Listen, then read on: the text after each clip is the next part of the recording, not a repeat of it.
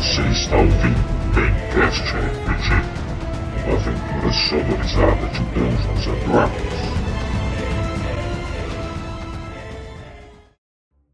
Fala galera, beleza? Estamos aqui num novo quadro do Cash. É um Cash idealizado pelo Bruno, membro do Cash, e que a gente vai gravar algumas histórias, né? Essa nossa primeira história, no caso, foi escrita pelo Danilo, que é o jogador da Vernos, e foi narrada pelo Bob, é, com a participação do Chris também, que está jogando no Nortrai com a gente. É, eu sou o Guilherme também fiz uma pequena participaçãozinha. A gente espera que vocês gostem dos nossos contos aí. Valeu, galera. Vamos pro nosso conto. Edição por Guilherme Saiba e revisão por Marlon Gama Botega. Para entrar em contato conosco, mande um e-mail para maincastrpg.gmail.com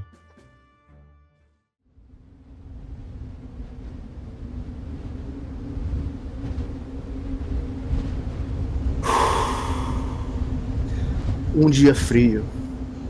Os passos do capa vermelha se ouvem na neve.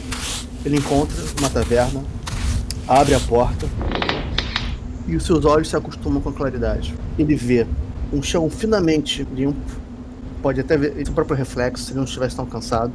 Tetos feitos de pedra, com adornos que parecem ser de prata e ouro. Enquanto ele está perdido, olhando em volta, ele ouve uma voz. Olá, aventureiro, em que posso ajudá-lo? Por favor, fique à vontade. Olá, meu senhor. Estou cansado. Sou um sargento buscando abrigo. Cansei do acampamento dos outros soldados. Posso passar a noite aqui? Por favor, fique à vontade. Hoje é por conta da casa. Se aqueça na lareira, junto de meu amigo ali. Hidromel por conta da casa hoje. Não se preocupe em pagar nada. Prazer também, senhor. Se aproxime, meu caro sargento. Posso saber o seu nome? Me chamo Adonis, Sargento Adonis. Estou em campanha aqui há algumas semanas. Já perdi 30 homens para aqueles gigantes da neve imundos. Tudo por conta de um tesouro de um wyvern que disseram. Esse capitão está louco. Vocês veem um gato negro se aproximando e ele diz: Tesouro? Estou interessado em tesouros. Turca ao mais do fundo da sala. Não é esse tesouro que você estava falando mais cedo, mago? Eu estou atrás de algumas ruínas antigas. Mas me fale, me fale sobre esse, sobre essa sua história. Bem, eu acredito que estou cansado das minhas histórias. Vai ficar para outro dia, mago. E você, Trukigal? Meu novo amigo, tem alguma história para contar para nós? Claro, um dono de taverna sempre tem histórias novas. Ele se aproxima, puxa uma cadeira, senta. Então, meus amigos, a história que tenho para lhe contar é de um meu elfo chamado Shiro. E ela começa assim: Mitocôndria, uma cidade ao sul do continente de Faerun.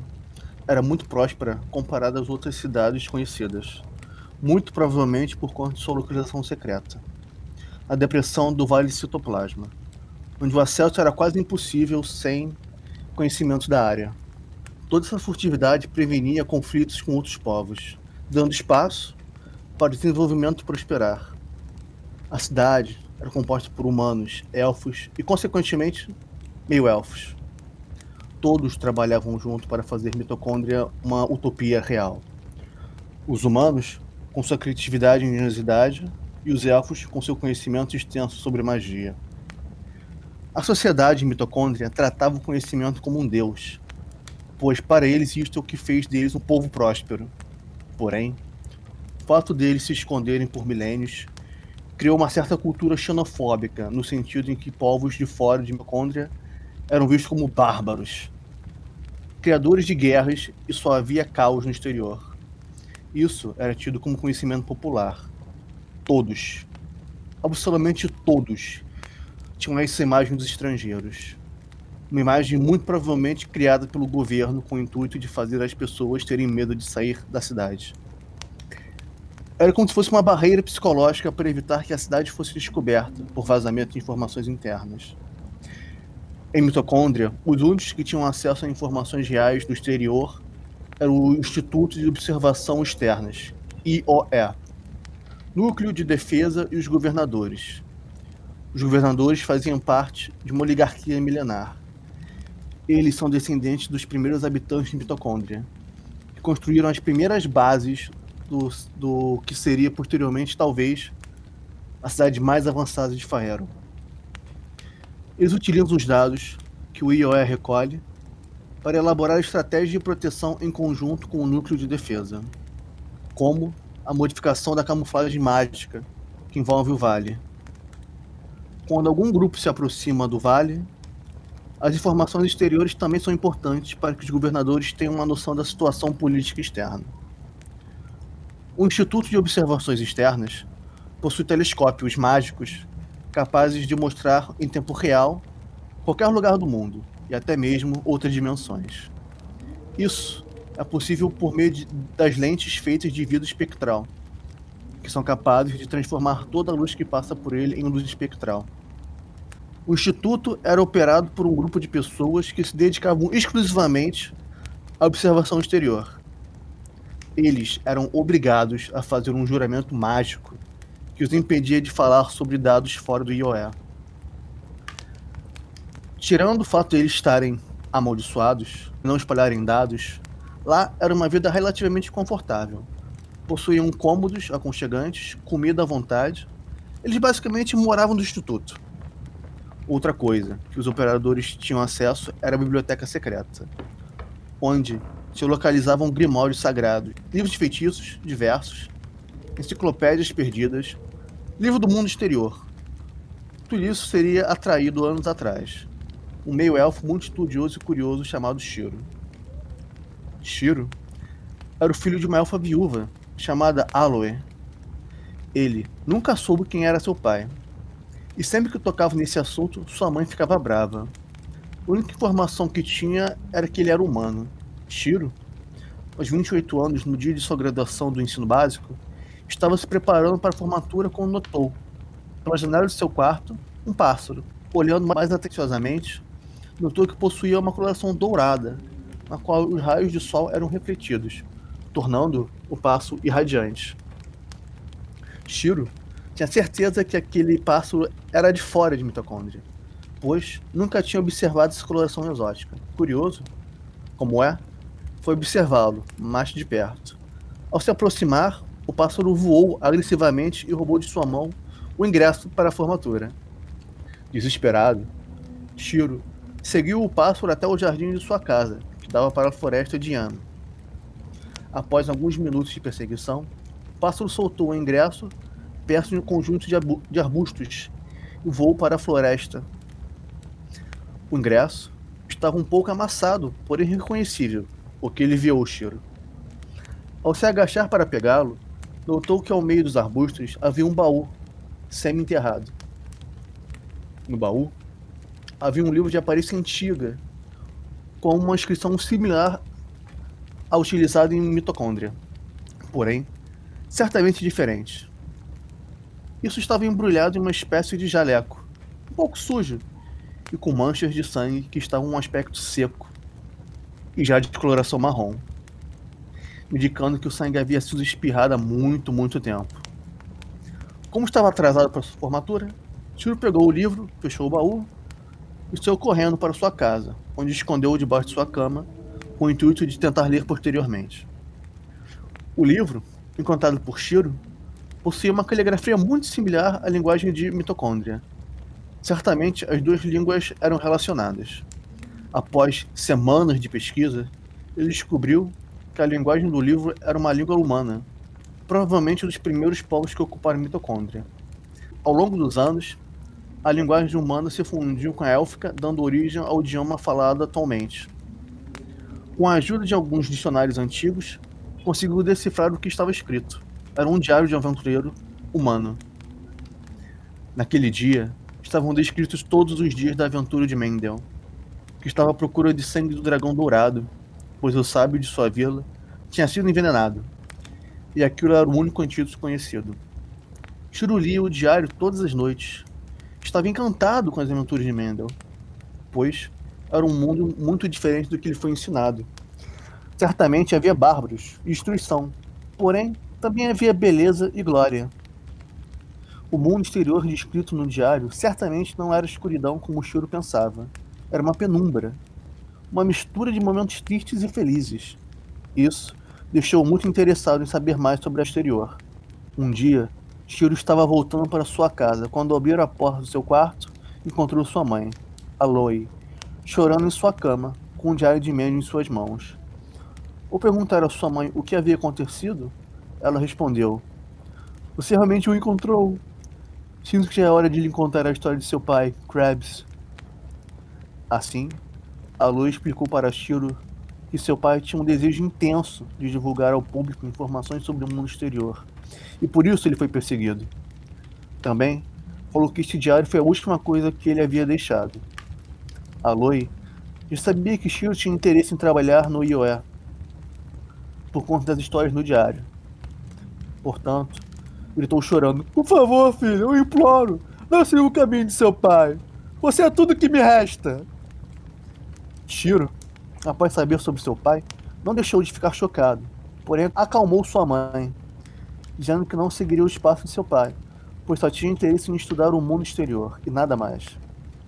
Para ele, seu pai teria um posicionamento um pouco extremo, algo que não era condizente com as ideias de Shiro. Anos se passaram após esta conversa, e Shiro finalmente conseguiu uma vaga no IOE aos 31 anos. Seus olhos brilhavam diante dos, dos gigantes telescópios mágicos, quantidades imensuráveis de livros na biblioteca secreta e comida e bebida de boa qualidade. Ele amava tanto observar o mundo exterior que quase nem saía do instituto. Seu passatempo era observar diversas regiões do mundo após o expediente de trabalho. Observava as diversas dimensões, porém tinha mais interesse nesta dimensão, pois é nela que se concentram os aventureiros que tinham lido no diário de Mendel. Cada pessoa que ele observava tinha sua própria história, da qual era protagonista. Para ele, os telescópios eram uma fonte de infinitos diários de Mendel. Certo dia, calibrando a visão no telescópio, passou aleatoriamente por uma cidade que ele não tinha conhecimento. Após certas horas, observava algo que chamou a atenção. Uma bela camponesa de cabelos longos, castanhos e um vestido turquesa simples. Observando-a mais de perto, ao longo das semanas, notou sua aura amigável. De manhã, ela acordava, fazia o café da manhã para seus pais, já idosos, e logo saía para o campo. Lá, ela recolhia trigo que levava à padaria para vender. O padeiro já tinha amizade com ela, portanto, sempre dava alguns pães de cortesia para ela. No caminho para casa, após entregar o trigo, sempre dava algumas moedas para as crianças carentes. Chegando em casa, arrumava a cama para seus pais e passava o resto do dia pintando quadros do pôr do sol, que depois vendia para arrecadar uma, uma renda extra. Shiro havia se apaixonado. Era tipo um amor platônico. Foi encantado pela aura brilhante e simples da moça. Não sabia o nome da cidade, nem ao menos o nome de sua princesa. Portanto, estudou com muita motivação algum meio de detectar sons do meio observado. Com seus estudos, Tio descobriu que ondas de energia mecânica tinham uma pequena influência sobre a luz. A partir disso, conseguiu acoplar um detector ainda mais sensível que permitia ouvir os sons do local observado. Isso lhe rendeu um prêmio do governo, pois assim era possível obter informações muito mais detalhadas do que apenas imagens. Shiro nem pensava nisso. Estava apenas interessado em ouvir a voz de sua bela amada. Com informações sonoras, foi possível descobrir o nome da cidade, Euturiel. E mais importante, o nome de sua amada, Wisteria. Passava dias, e Shiro sempre, após o expediente dele, passava seu tempo observando a vida, suas conversas, suas risadas bobas, sua voz angelical. Certo dia, a garota estava conversando com o padeiro, quando fora entregar o trigo sobre abrir um ateliê, pois suas pinturas sempre vendiam muito bem.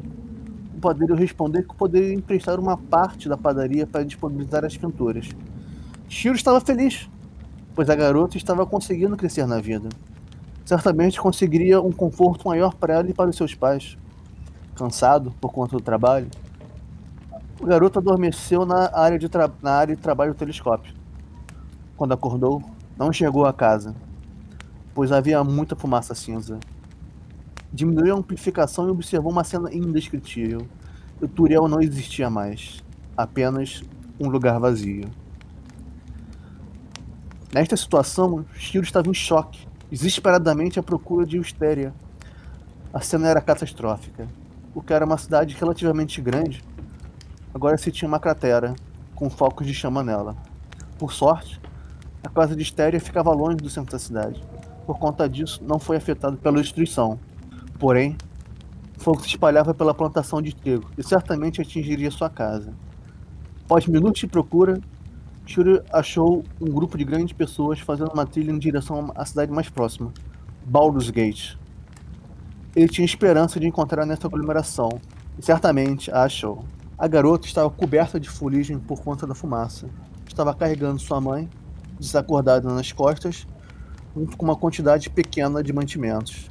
Com ela estava seu pai, fazendo muito esforço para andar com a ajuda de sua bengala. Shiro estava aliviado de, de encontrá-la viva, porém, estava com o coração partido. Observando aquela cena. Naquela noite não conseguiu dormir direito, pois teve pesadelos envolvendo a garota. No próximo dia, Shiro olhou pela, pelo telescópio com aflição de encontrar algo pior e encontrou. O esteiro estava perto do portão de Baldur's Gate, sentada no chão, junto de seus pais, com uma com aparência enfraquecida, encostada nos ombros dela. Suas provisões não tinham sido suficientes para mais de um dia. Por favor, por favor, uma moeda. Meus pais precisam de ajuda. Por favor, estamos famintos. Estamos famintos. Com uma voz fraca, que não soava mais como uma voz angelical que Shiro relembrava. O esteiro estava com uma cara sem vida, por conta de todos os sonhos perdidos. Nem tinha mais lágrimas para chorar, pois já tinha chorado o caminho todo até Baldur's Gate. Shiro estava com o coração partido vendo esta situação. Não podia fazer nada, apenas observar. Sua amada chegou a se prostituir na Cidade Baixa, pois seus pais estavam morrendo de fome. Obviamente, não queria fazer isso, mas era a única escolha para sobreviver. Shiro claramente sabia disso, por isso ficava em seu quarto, no Ioe, com medo de olhar pelo telescópio e se destruir ainda mais psicologicamente. Não ficava mais após o expediente para explorar o mundo exterior na próxima semana, criou coragem para abrir as lentes do telescópio mágico e se arrependeu. Procurava e procurava pela garota sem sucesso. Quando apontou para um local que ela normalmente se prostituía, notou um beco perto do corpo de uma mulher. Não! Disse Shiro em voz baixa. Ele não queria acreditar. Estava, sendo, estava tendo um debate consigo mesmo para não acreditar nos fatos. Era uma mulher de cabelos longos, castanhos, vestido turquesa simples, e havia sangue fresco embaixo dela. Marcas de agressões e golpes de faca. Shiro não apareceu no telescópio há uma semana. Seu corpo e alma estavam quebrados. Ficou em seu quarto refletindo sobre a vida no exterior e dentro, da, e dentro de mitocôndria. E estava se questionando por que todos não, não podem ter condição de vida como ele porque a penumbra que o mundo exterior é muito mais escura do que, a, do que clara? Porque deve haver sofrimento se existe o conhecimento para re remediá-lo? Por que ser tão egoísta com algo tão bom? Tudo isso é tão injusto, disse Shiro com raiva. Naquele momento, Shiro havia se decidido. Não ficaria mais como um espectador. Usaria o conhecimento para tentar remediar os males que encontrasse pelo mundo exterior. Ele preparou sua bolsa com objetos úteis, da mesma forma que Mendel fez em sua aventura. Sabia alguns feitiços por conta de sua extensa leitura dos livros de biblioteca secreta. Tinha conhecimento de, algumas, de umas passagens secretas que daria para o mundo exterior, sem passar pelas armadilhas e guardas que protegem a entrada principal. Essa passagem era descrita em um livro da biblioteca secreta, muito antigo, da arquitetura de, de mitocôndria. Não queria seguir o mesmo caminho radical que seu pai e tentar espalhar a verdade para a população geral. Tinha conhecimento que isso poderia ocasionar consequências terríveis, e de fato, mitocôndria ter permanecido escondida por milênios foi que permitiu seu desenvolvimento. Ishiro, Ishiro não gostaria de ver sua cidade natal desabar. Portanto, escolheu ser a mudança que quer no mundo, ao invés de tentar mudá-lo. Ele também tinha conhecimento que estava amaldiçoado, e não falar sobre mitocôndria, o juramento mágico que fez com o governo, funcionava no mundo exterior. Porém, ao invés de não poder falar sobre os dados de Oé, não poderia falar sobre a cidade. Isso não incomodava, pois não tinha essa intenção. O aventureiro Shiro, após todas as preparações, passou pela sua casa uma última vez e deixou uma carta de despedida à sua mãe.